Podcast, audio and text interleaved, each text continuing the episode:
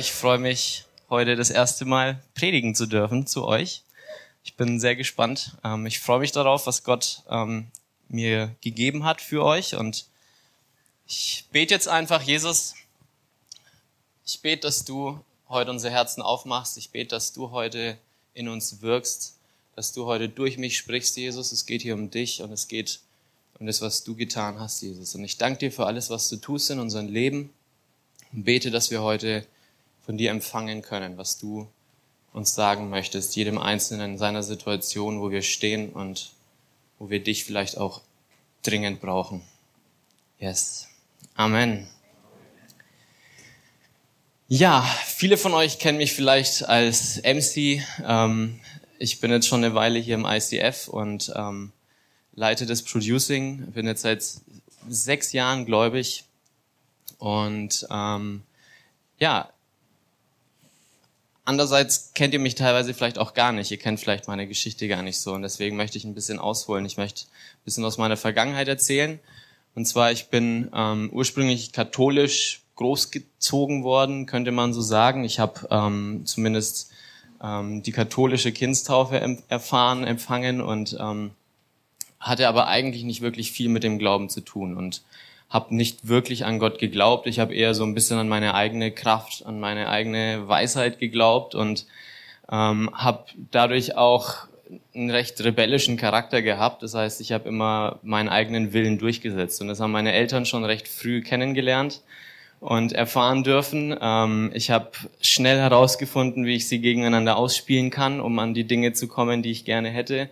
Ähm, ich kann mich noch daran erinnern, in, in meiner Kindheit, ich war immer sehr erpicht darauf, viel Computer zu spielen. Ich konnte ich konnte nicht loslassen. Ähm, ich wollte unbedingt immer Computer spielen und es war schon auch nicht besonders gesund, sage ich mal. Und meine Eltern haben mir dann natürlich versucht, irgendwann Grenzen zu setzen, weil es geht halt auch nicht und das verstehe ich auch, aber als Kind versteht man das nicht und man denkt sich, nee, ich möchte weiterspielen. Und mein Vater hat dann angefangen, ähm, mir das zu verbieten und ich habe ich hab mich dem widersetzt und dann hat er angefangen, er hat so eine kleine Box gekauft ähm, mit so einem Schlüssel dran und da konnte man das Ende von einem Kabel reintun. Und da hat er das Stromkabel von, von, von dem Computer reingetan, hat die, hat die Box abgesperrt und hat den Schlüssel mitgenommen. Und ähm, ich war natürlich nicht blöd. Ich habe gemerkt, okay, ähm, das ist ja ein Kaltgerätestecker, den gibt's noch überall, gibt's noch irgendwo anders in, in, zu Hause. Und dann habe ich einfach einen anderen Kaltgerätestecker genommen, den angesteckt und trotzdem Computer gespielt. Und ich war aber so schlau, um das zu checken, aber ich war trotzdem so blöd, dass ich vergessen habe, das Kabel wieder umzutauschen. Und so hat mein Vater dann natürlich in kürzester Zeit herausgefunden, dass ich trotzdem am Computer war. Und dann hat es nicht funktioniert. Und dann kam so die Zeit mit Internet. Damals war das noch nicht so wie heutzutage, dass man ähm, Flatrates hatte und so weiter. Das geht natürlich auch ins Geld und ich habe halt diese ganzen Online-Rollenspiele und so weiter gespielt, so Counter-Strike und keine Ahnung, wer das alles noch so kennt. Auf jeden Fall habe ich viel gespielt und mein Vater hat dann irgendwann da eine Grenze reingehauen und hat ähm, ein Passwort fürs Internet quasi gemacht und dann konnte ich nicht mehr ins Internet gehen. Dann dachte ich mir, Mist. Und dann habe ich aus dem Internet einen Keylogger runtergeladen und installiert. Für die, die nicht wissen, was ein Keylogger ist, es ist ähm, ein Programm, das alle Tastatureingaben auf dem PC speichert in einer Textdatei und man kann es einlesen. Und so habe ich das Passwort vom Internet herausgefunden, um dann trotzdem ins Internet gehen zu können. Aber ich war natürlich mal wieder genauso doof und habe mich wieder ähm, erwischen lassen und dann hat es wieder nicht funktioniert. Ähm, und dann ging es weiter. Mein Vater ähm, hat zu drastischeren Maßnahmen gegriffen und hat ähm, den ganzen Raum abgesperrt, wo der Computer drinnen stand und hat den Schlüssel mitgenommen. Und ich habe wirklich, er hat gute Arbeit geleistet im Verstecken von diesem Schlüssel. Ich habe den Schlüssel nach Stunden nicht gefunden. Vielleicht hat er ihn auch mitgenommen. Ich weiß es gar nicht so genau. Auf jeden Fall, vielleicht liegt es auch daran, dass ich aus Rumänien komme, aber ich habe in meiner im Keller ich habe im Keller nach einem Werkzeug gesucht, um diese Tür aufzukriegen. Und ich bin fündig geworden. Ich habe einen, ähm, kennt ihr von, von diesem Ikea-Werkzeug, diese kantigen Schraubdinger? Mit dem Teil habe ich die Tür aufgesperrt und bin an den Computer gekommen und habe ähm, hab trotzdem spielen können. Und natürlich hat er mich wieder erwischt. Und irgendwann hat er es einfach aufgegeben und hat einfach gesagt, so, ey, Harald, weißt du, ich mache das Ganze, damit es dir irgendwann besser geht, damit du ähm, nicht so hart arbeiten musst wie ich und ähm, dass du ja, eine bessere, eine einfachere Zukunft hast als ich. Und ich habe das immer so ein bisschen abgewogen, habe gemeint, ja, so, ja, danke für deine ähm, Sorge, aber ich krieg das schon hin und ich weiß schon, wie ich das mache und so weiter. Und ja, letzten Endes ähm, ist, ist mein Charakter in der Hinsicht einfach weiter eher ins Negative gedriftet. Ich habe dann auch in der Schule, anstatt ähm, wirklich für Prüfungen zu lernen, habe ich viele Spicker geschrieben. Ich habe viel gespickt in der Schule und ähm, es war dann auch so, dass ich irgendwann zu faul war, um Spicker zu schreiben. Das heißt, ich habe einfach Buchseiten eingescannt und runterskaliert auf Spickergröße und habe dann einfach die ausgedruckten ähm, Buchseiten mitgenommen und habe hab so gespickt. Und ähm, ja, krasser Typ, ha? Ähm, auf jeden Fall, ich habe wirklich mit allen Mitteln versucht, meinen eigenen Weg zu gehen und, und so meine Schlupflöcher zu finden. Und ja, ich bin älter geworden. Ähm, ich habe mich natürlich weiterhin auch so ein bisschen den, den Ratschlägen meiner Eltern widersetzt und bin dann irgendwann ausgezogen. Das war dann so die Zeit vom, nach, der, nach dem Zivildienst, ähm, habe ich mein Studium angefangen. Und in der Zeit bin ich ähm, so ein bisschen mit Leuten in Kontakt gekommen, die Marihuana geraucht haben. Die haben ähm, mich so ein bisschen in diese Droge hineingebracht und die haben mich auch am Anfang gewarnt, so hey, hey, wir wollen nicht schuld sein, wenn du jetzt irgendwie süchtig wirst davon oder sowas. Und ähm, ich habe dann auch wieder gesagt, hey, macht euch nichts draus. Also ich habe das unter Kontrolle. Außerdem kann man von Marihuana nicht so süchtig werden wie jetzt von chemischen Drogen oder so. Von daher, äh, ich, ich weiß gar nicht, ob man überhaupt süchtig werden kann und habe das einfach wieder abge, abgetan und, und einfach, ja, es ignoriert, diese Ratschläge, diese Warnungen. Und ähm, ja, ich bin, ich bin ausgezogen von meinen Eltern und dann habe ich angefangen zu arbeiten, habe extra meinen damaligen Job gekündigt, um meinen Job in meiner Wohnungsnähe zu kriegen. Und ähm, zwei, drei Monate später habe ich diesen Job verloren, weil die mich nur haben wollten während der ähm, Fußball-WM, die damals stattgefunden hat. Und dann ging es so langsam bergab. Und ich bin so ein bisschen in so ein Fahrwasser gekommen, dass ich recht ähm, depressiv wurde, dass ich viel gekifft habe, viel ähm, ja, also dass es wirklich eine Regelmäßigkeit wurde. Ich habe ähm, es sogar eine Weile lang angebaut, das Gras, und ähm, habe versucht, mir damit auch so ein bisschen Geld zu verdienen, ähm, was nach hinten losgegangen ist, weil ich habe einfach alles selber verraucht. Und ähm, ja, das war eine klasse Zeit. Und in der Zeit hat ähm, mich meine damalige Freundin hat mir angefangen von Jesus zu erzählen und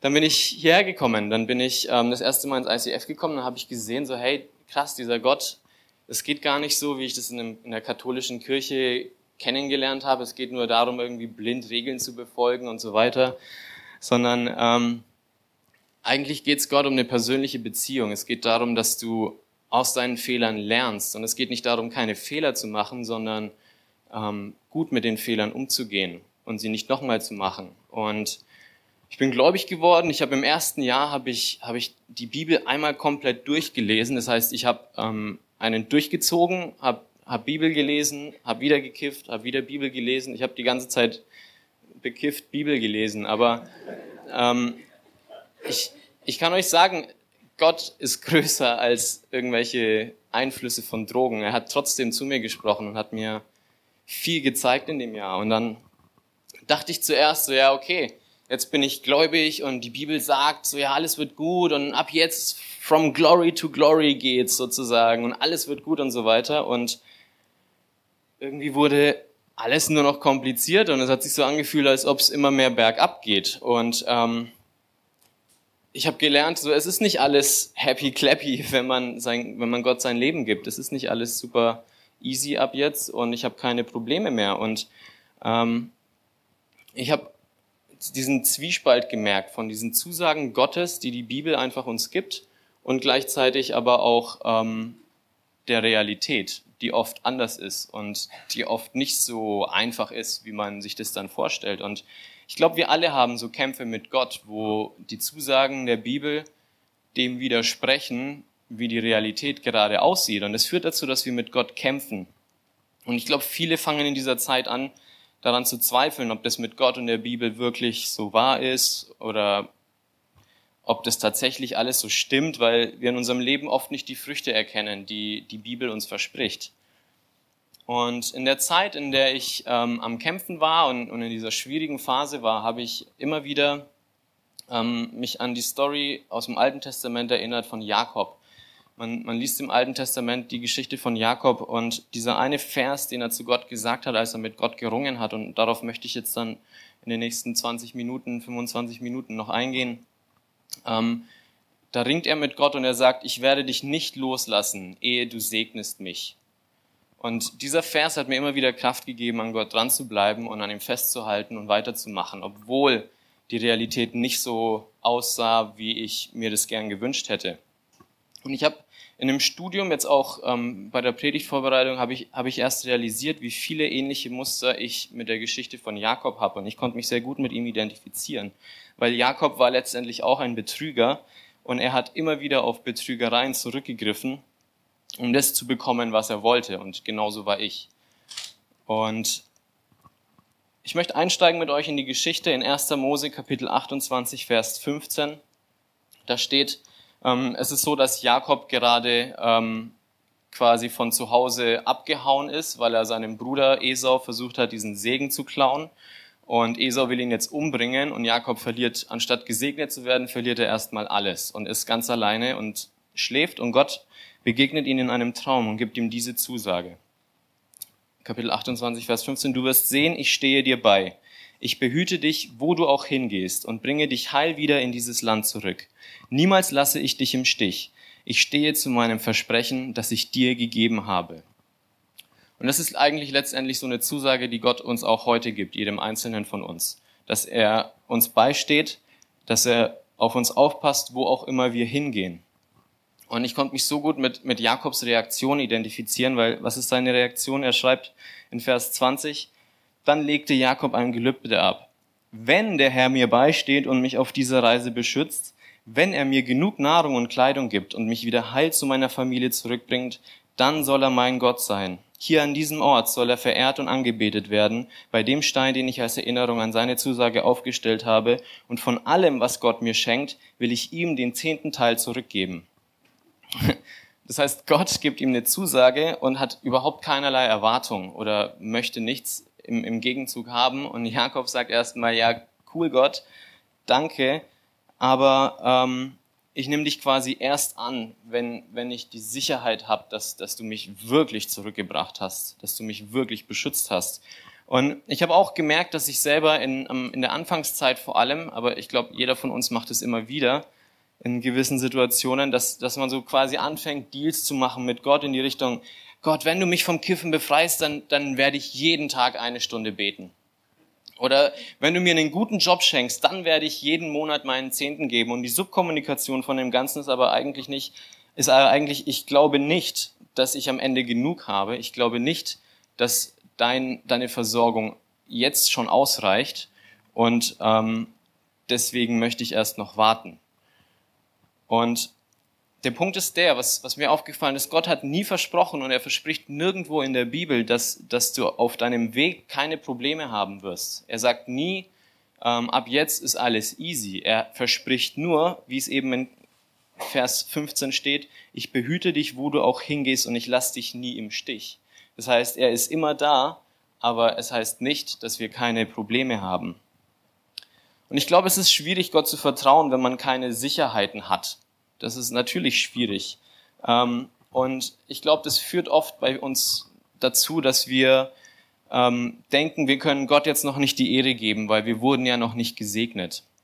Und was ich einfach gemerkt habe, ist, ich habe trotzdem versucht, in der Zeit, wo ich noch diese ganzen Probleme hatte, habe ich angefangen zu versuchen, Gott zu dienen. Ich habe mich hier engagiert im ICF, ich habe angefangen, dem Dani mein Versprechen zu geben, ich komme jeden Sonntag her und arbeite, weil ich mir dachte, ich mache sonntags eh nichts Gescheites. Dann kann ich auch gleich hierher kommen und wenigstens was Vernünftiges machen. Und mein Ratschlag an euch heute Morgen ist, wartet nicht, bis die Dinge positiv ausgehen, um Gott die Ehre zu geben, sondern gebt sie ihm schon während dem Kampf. Wartet nicht erst, bis alle Probleme beiseite sind, um dann ähm, Gott zu vertrauen und, und ihm die Ehre zu geben, sondern vertraut ihm jetzt schon in diesem Moment. Und manchmal denken wir, wir haben die Probleme oder vielleicht denkst du ganz persönlich, du hast Probleme und ähm, du kannst Gott nicht dienen, aber tu es wirklich trotzdem. Weil letztendlich ist es ein Training. Es ist eine Training, es ist eine Übung, Gott immer wieder aufs Neue zu vertrauen. Und er lässt Probleme zu, weil er will, dass du wächst. Er will, dass du dich weiterentwickelst und er will dir auch gleichzeitig zeigen, wo deine Grenzen sind.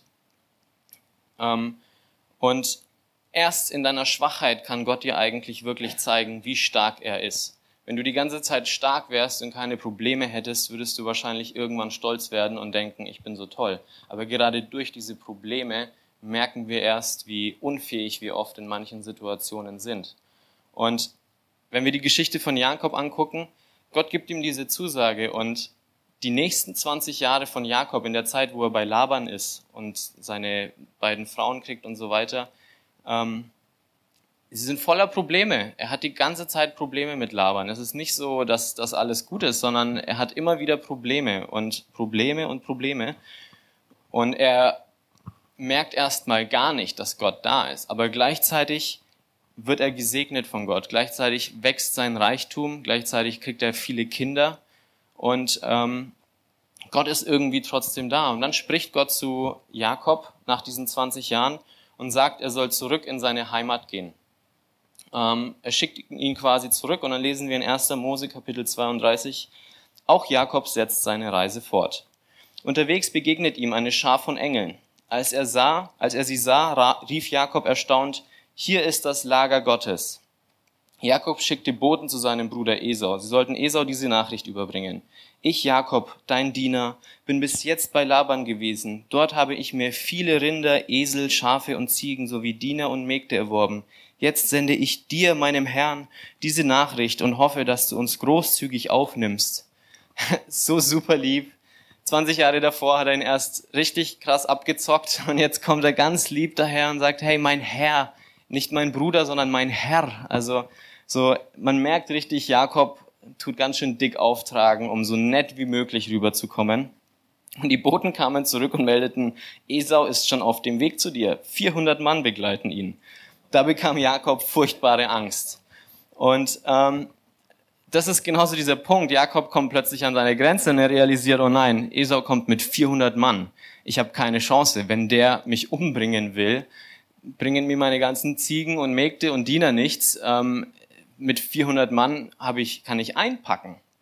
Und er fängt an, wirklich an seine Grenze zu kommen. Und wir lesen dann in den nächsten Versen weiter, dass er dann anfängt, erstmal sein Lager in zwei Gruppen zu teilen, weil er sich denkt, okay, wenn das eine Lager umgebracht wird, dann können wenigstens die anderen noch fliehen und so ein totaler Panikmodus irgendwie und dann betet er und sagt, Herr Gott, du hast doch gesagt, ich soll hier wieder zurückkommen und wieso bist du jetzt nicht da, wieso lässt du das zu und willst du jetzt, dass, dass wir alle umbringen und dann, hey, meine Frauen und Kinder, du kannst sie doch nicht umbringen lassen halt so, ne? Und, und hat alles versucht, um dann irgendwie mit Gott zu diskutieren und Gott scheint nicht zu antworten.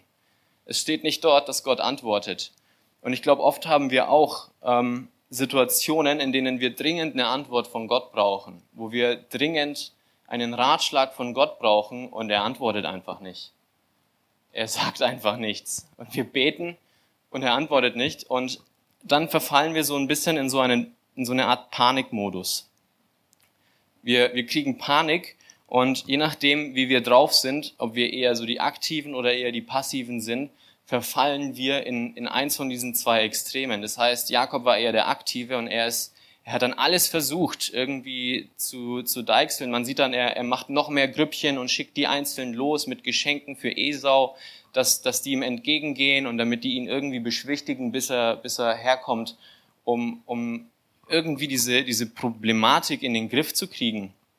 Und ich glaube, ähm, bei uns ist es auch so, ähm, dass, dass wir an unsere Grenzen kommen in manchen Situationen und alles, was wir versuchen, um diese Probleme zu lösen, ähm, führen einfach nichts, äh, führen einfach zu nichts. Und egal was wir versuchen, es macht das Problem eigentlich nur noch schlimmer. Die Panik wird noch größer, je mehr wir versuchen und wir merken, es, es klappt nicht, es klappt einfach nicht. Und wir, wir spüren diese Grenze. Und ähm, ich habe dasselbe erlebt. Ich habe durch meine Sucht erlebt, wie, wie meine damalige Beziehung langsam immer problematischer geworden ist, immer ähm, schwieriger und komplizierter geworden ist und ich habe richtig diesen Kontrollverlust gemerkt. Ich konnte das nicht mehr kontrollieren und ich konnte gleichzeitig auch nicht meine Drogensucht kontrollieren.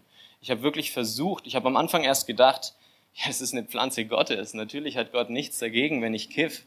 Also das, diese ganzen chemischen Drogen, die sind vom Teufel, aber, aber die Pflanze Gottes ist Marihuana und er hat kein Problem damit, ähm, dass ich das rauche. Und erst als ich dann versucht habe, damit aufzuhören, weil ich gemerkt habe, was, was das eigentlich mit mir macht, habe ich realisiert, wie abhängig ich eigentlich wirklich bin und dass ich das mega unterschätzt habe. Und ich, ich konnte es nicht mehr kontrollieren. Ich konnte ähm, meine Beziehung, meine Sucht nicht kontrollieren. Ich konnte letztendlich gar nichts kontrollieren. Ich hatte in der Zeit auch 15 verschiedene Jobs während meinem Studium.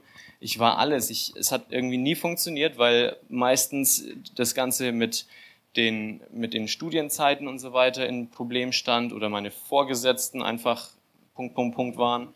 Und es, ich war überall. Ich war, ich habe Nachtschichten in der, in der Fabrik geschoben. Ich war Tellerwäscher.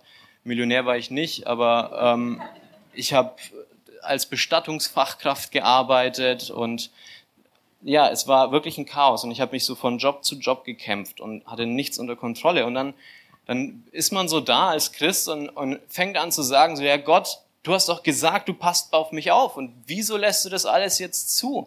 Du musst doch jetzt handeln, du musst doch jetzt endlich mich, mich befreien von dieser Drogensucht, du musst doch mir endlich einen Job schenken, der wirklich gut ist. Und ich habe realisiert in dieser Zeit, und das ist das, was ich euch mitgeben möchte, dieses falsche Verständnis von Gott, dass wir oft denken, Gott ist ein Schutz ähm, von Problemen, aber Gott ist kein Schutz von Problemen, er ist ein Schutz in Problemen. Er ist derjenige, der in den Problemen bei euch ist. Es heißt aber nicht automatisch, dass er euch vor Problemen schützt. Und das ist das, was ich in dieser Zeit immer mehr realisiert habe. Es hat, es hat lange gedauert. Ich habe wirklich, ich habe fünf Jahre gekämpft mit dieser Drogensucht. Und ähm, wir lesen dann weiter. Ähm, die Sache wird ernster. Jakob hat alles versucht und es hat nichts gebracht. Und wir lesen in 1. Mose Kapitel 32 ab Vers 25. Nur er bleibt noch allein zurück. Nur er blieb noch allein zurück. Und das ist genau der Punkt. Manchmal bleiben wir alleine zurück. Manchmal sind wir am Ende unserer Fähigkeiten. Manchmal haben wir keine Chance mehr mit unseren eigenen Fähigkeiten und unserem Wissen, ähm, die Dinge zu kontrollieren. Und plötzlich stellte sich ihm ein Mann entgegen und kämpfte mit ihm bis zum Morgengrauen. Als der Mann merkte, dass er Jakob nicht besiegen konnte, gab er ihnen einen so harten Schlag auf das Hüftgelenk, dass es ausgerenkt wurde. Und dieser Schlag auf das Hüftgelenk, ich meine, das Hüftgelenk ähm, ist ein sehr starkes Gelenk und es, es hält dich quasi auf den Beinen. Das heißt, wenn du einen Schlag auf ein Hüftgelenk hast, dann funktioniert nichts mehr, so in der Richtung. Und genau das habe ich erlebt in dem Zeitraum, wo meine Beziehung in die Brüche gegangen ist damals. Und das war für mich wie dieser Schlag auf das Hüftgelenk, weil plötzlich die ganze Hoffnung, die ganze, das ganze Bild von der Zukunft, die ganze, die ganze, die ganzen Erwartungen, die ich an die Zukunft hatte, sind einfach mit einem Schlag einfach weg gewesen. Und ich habe, ich habe mir gedacht, jetzt stehe ich wieder am Anfang und toll, was ist das jetzt hier? Und ähm, ich habe viel in dieser Zeit mit Gott gerungen. Ich habe viel mit ihm diskutiert und, und ich habe nicht verstanden, wieso er mir jetzt noch einen Schlag verpasst. Wieso jetzt noch einer? Und da habe ich so ein bisschen realisiert, so hey, ja, du kannst an Gott glauben, aber du kannst trotzdem mit deiner eigenen Klugheit und aus deiner eigenen Kraft weiter deine Kämpfe kämpfen. Du kannst trotzdem alles aus, auf deine Art und mit deiner Kraft versuchen. Und du wirst sogar auch Erfolg haben. Es ist nicht so, dass du keinen Erfolg haben wirst. Jakob hatte auch Erfolg. Er wurde trotzdem gesegnet. Aber Gott musste trotzdem ihn wieder an eine Grenze bringen. Und genau das passiert. Gott, weil er eben gerecht ist, weil er ein guter Gott ist und weil er uns wirklich liebt, wird er uns auch immer wieder zurechtweisen und uns an unsere Grenzen bringen und uns die, uns, und die Konsequenzen von unserem Handeln uns spüren lassen, weil Jakob eben trotzdem seine Betrügereien weitergemacht hat. Und ich habe ähm, erkannt, dass, dass er mir klar machen will, dass die wahre Stärke darin besteht, dass, dass ich erkenne, dass ich schwach bin, dass ich gar nicht so schlau bin, wie ich, wie ich die ganze Zeit immer dachte. Ähm, und ja, wir lesen weiter. Dann bat er, lass mich los, der Morgen dämmert schon. Aber Jakob erwiderte, ich lass dich nicht eher los, bis du mich gesegnet hast. Da sprach er zu ihm, was ist dein Name? Und diese Frage, was ist dein Name? Das ist eine Frage nach der Identität. Gott hat auch mich gefragt in der Zeit, was ist dein Name? Und diese Frage der Identität, bei Jakob hieß es, Jakob ist übersetzt der Fersengreifer und es ist eine Anspielung auf seine Identität als Betrüger. Im Hebräischen ist es, ist es eine Anspielung auf einen Betrüger. Und Jakob wusste, er ist ein Betrüger. Dieses, diese Frage, die Gott gestellt hat, war wahrscheinlich auch ein bisschen provokativ gewählt, weil 20 Jahre davor hat sein Vater ihn gefragt, wie ist dein Name? Und er hat gesagt, ich heiße Esau. Ich, er hat sich als sein Bruder ausgegeben, um sich etwas zu erschleichen, um sich diesen Segen Gottes zu erschleichen. Und Gott konfrontiert ihn genau mit dieser Frage, wie ist dein Name? Was ist dein Name? Und Jakob antwortet richtig. Jakob gibt zu, ich heiße Jakob. Und damit gibt er auch gleichzeitig zu, ja, ich bin der Betrüger. Ich bin der, der alles auf seine Art versucht, der, der seinen eigenen Weg geht, anstatt dem zu vertrauen und den Weg zu gehen, der Gott eigentlich, den Gott eigentlich für dich hat. Und bei mir war es eben so, ich habe mit dem Dani und dem André und dem Marco und einige in, in, in dem Team, in dem Leitungsteam im ICF wussten über meine Probleme Bescheid, aber die meisten wussten es nicht. Die meisten hatten keine Ahnung, dass ich, dass ich mit Drogen zu kämpfen hatte. Und ich habe mich wie ein Riesenbetrüger gefühlt. Jedes Mal, wenn ich hier auf der Bühne stand, dachte ich mir, ich bin ein Riesenbetrüger. Und ich habe wirklich so einen Druck verspürt in der Zeit damals, dass, dass ich das irgendwie erzählen muss, dass ich das offen bekunden muss, dass ich das zugeben muss. Und ähm, es war dann eher recht spontan. Wir hatten einen Worship-Abend vor ungefähr eineinhalb Jahren oder so. Und ich hatte das Gefühl, ich muss das machen. Und am Ende von diesem Worship-Abend hat der Dani gesagt, hey, hat noch jemand irgendwie einen Eindruck oder irgendwas, was er loswerden will? Und Gott hat mich so wirklich wie geschubst. Es war für mich eine mega krasse Überwindung. Und ich habe, ich bin auf die Bühne gegangen und habe allen Leuten erzählt, dass ich, dass ich ein Problem habe, vom Marihuana wegzukommen. Und ich habe zugegeben, ja, ich bin Jakob, ich bin dieser Betrüger, ich bin, ich bin gar nicht so toll, wie ich vielleicht vorgebe zu sein. Ich habe ich hab Riesenprobleme eigentlich. Und danach war ich immer noch nicht direkt geheilt, aber ähm, Gott hat mir gleich den Fred an dem Abend an die Seite gestellt. Der Fred ist auf mich zugekommen, hat mich gefragt, ob er mich mentoren kann und es war eine mega gute Zeit, ähm, die, ich, die ich bisher schon hatte mit dem Fred und gleichzeitig ist auch die Margareta damals zu mir gekommen hat gesagt, hey, Gott hat mir gesagt, ich soll dir Schuhe schenken. Und sie hat mir diese Schuhe hier geschenkt, die ich anhab. Diese roten Schuhe. Und die Bibel zeigt uns, dass Schuhe ein, ein Symbol für Sohnschaft sind. Und als ob Jesus gewusst hätte, dass ich mich traue, an diesem Abend ähm, auf die Bühne zu gehen, hat er mir wie eine Belohnung gegeben und gesagt, hey, du bist mein Sohn, ich bin stolz auf dich. Und es war ein echt krasser Abend für mich. Das war ähm, ein Hoch und Tief der Gefühle. Und mein Ratschlag an euch ist wirklich, wenn du gesegnet werden willst, dann sei du selbst. Sei ehrlich mit dir selbst und sei ehrlich mit anderen Menschen. Gott kann dich nur segnen, wenn du zugibst, ja, ich bin Jakob, sozusagen. Wenn du zugibst, ja, ich habe Probleme. Ja, ich krieg nicht alles auf die Reihe. Ich habe wirklich Probleme und ich brauche Hilfe. Wenn wir, wenn wir offen mit Freunden oder mit Leuten, die uns nahe sind, darüber reden, dann kann Gott was machen. Aber solange wir das geheim halten, solange wir das für uns behalten, kann Gott nicht an dieser Sache arbeiten. Und deswegen mein Ratschlag wirklich, sei ehrlich mit dir selbst und sei ehrlich mit anderen. Du kannst auch ehrlich sein mit dir selbst vor Gott oder auch eine Maske aufziehen. Und das finde ich so schön, was jetzt kommt. In Vers 28 steht, dann sagte der Mann, von jetzt an sollst du nicht mehr Jakob heißen. Du hast schon mit Gott und mit Menschen gekämpft und immer gesiegt. Darum heißt du von jetzt an Israel. Gott gibt Jakob eine neue Identität. Jakob bekommt eine neue Identität und es ist krass.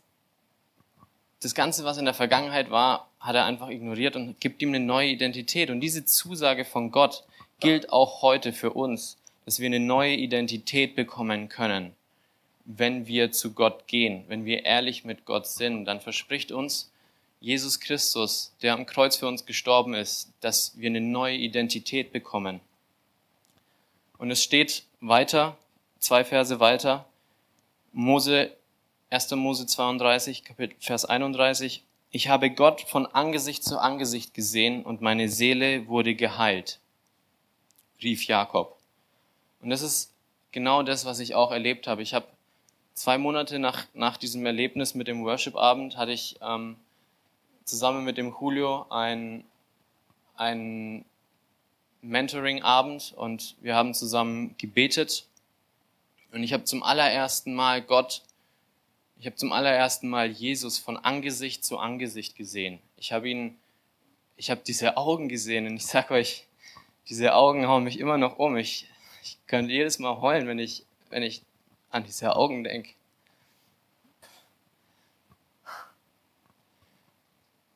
Diese Liebe.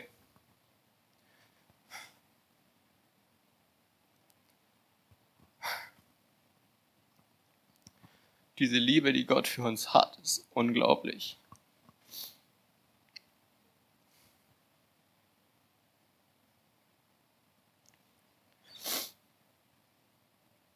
Und das ist das, was ich mir für euch alle wünsche, dass ihr, dass ihr Gott von Angesicht zu Angesicht sehen könnt. Weil dann, sagt die Bibel, wird unsere Seele geheilt. Dann wird unsere Seele geheilt und dann können wir Heilung erfahren. Und an dem Tag, ich habe zum 527.000. Mal versucht, mit dem Kiffen aufzuhören, zwei Tage vorher. Dankeschön. Und ich war, es war ein Sonntag, ich war mega angespannt, ich war so in diesem Entzugsstadion, wo du in der einen Sekunde lachen und in der anderen Sekunde weinen kannst. Und wir waren mega in einem Chaos, mein Kumpel und ich. Und ich habe ich war einfach wirklich durch an dem Tag und ich habe Gott das erste Mal von Angesicht zu Angesicht gesehen und jetzt ist es uns 13 Monate her, dass ich, dass ich frei bin vom Kiffen. Und ich hätte, ich hätte nie gedacht, ich hätte nie gedacht, dass Gott mich so befreien kann. Und genau das wünsche ich mir auch für dich, da wo du stehst, da wo du vielleicht gerade denkst, wo bleibt dieser Durchbruch, wo bleibt, wo bleibt diese Zusage Gottes? Da kann Gott dir begegnen. Und in 2. Korinther 5, Vers 17 steht, Gehört also jemand zu Christus, dann ist er ein neuer Mensch. Was vorher war, ist vergangen. Etwas völlig Neues hat begonnen. Und genau das habe ich gemerkt. Gott hat mein Herz verändert, Gott hat meine Seele verändert und er hat mir eine neue Identität gegeben. Und es ist ein Prozess. Jakob hat nicht sofort, er wurde nicht sofort geheilt, sondern es war dieser jahrelange Prozess, der dazu geführt hat, dass er diese Heilung empfangen konnte. Und das Entscheidende war, dass er festgehalten hat an Gott, dass er gesagt hat, diese Einstellung hat letztendlich dazu geführt, dass er, dass er gesegnet wurde, weil er gesagt hat, ich lass dich nicht los, bis du mich segnest. Und ich möchte euch ermutigen heute Morgen, dass ihr auch nicht loslassen sollt, egal wo ihr gerade steht, egal was für Probleme ihr gerade habt, lasst nicht los. Lasst nicht los und seid ehrlich mit euch und mit Gott. Und in der Vorbereitung mit dieser Predigt hat Gott mir gesagt, Harald, ich bin wie ein Skilift. hä, wie ein Skilift und eben nicht so ein Luxus-Skilift, wo man sich einfach reinsetzt, sondern so ein Teil hier, so ein bisschen, an dem man sich festhält. Und Gott hat gesagt, ich bin wie ein Skilift und ich kann dich, wenn du dich an mir festhältst, wie an diesem Lift, kann ich dich über die größten Schwierigkeiten, über die größten Berge einfach hochziehen. Ich kann dir helfen, da drüber zu kommen, aber halt an mir fest. Wenn du loslässt, fängst du an, wieder runterzurutschen. Wenn du loslässt, fängst du an, wieder das alles zu verlieren, was du vielleicht schon gut gemacht hast. Und ich hatte auch eine Phase, ich war nach Awakening Europe war ich für zwei Monate frei vom Kiffen und ich habe aber dafür einfach mehr geraucht. Ähm, aber ich bin wieder rückfällig geworden. Und das Tolle ist, oft stolpern wir, genauso wie beim Skifahren. Oft kreuzen wir die Skier und fallen hin. Und das Tolle ist aber, dieser Skilift kommt gleich nochmal.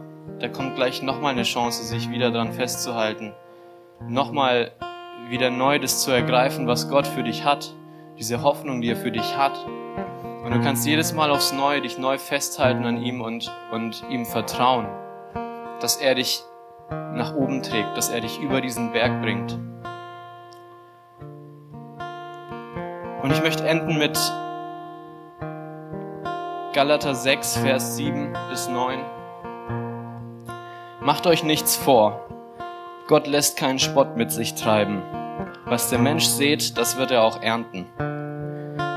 Wer auf den Boden seiner selbstsüchtigen Natur sät, wird als Frucht seiner Selbstsucht das Verderben ernten.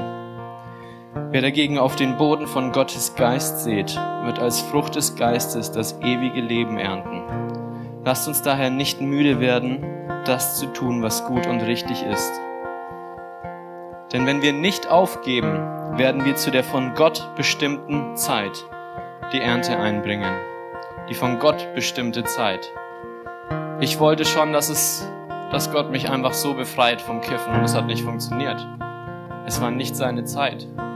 Und das Entscheidende ist, dass wir geduldig an ihm festhalten, bis diese Zeit gekommen ist. Und wenn du heute Morgen hier bist und gerade Kämpfe hast mit Gott, wenn du gerade am Ringen bist mit ihm und kurz davor bist, vielleicht loszulassen, aufzugeben, das alles hinzuschmeißen, dann möchte ich dich ermutigen, lass dich nicht abbringen davon, lass dir das nicht einreden, sondern halte an Gott fest, weil er ist treu, er ist gut und er wird dich zu seiner Zeit da rausholen. Egal, wo du gerade drin steckst, egal welches Problem du gerade hast, er wird dich da rausholen. Wird dich nicht im Stich lassen. Ich möchte beten. Jesus, ich danke dir, dass du ein guter und treuer Gott bist.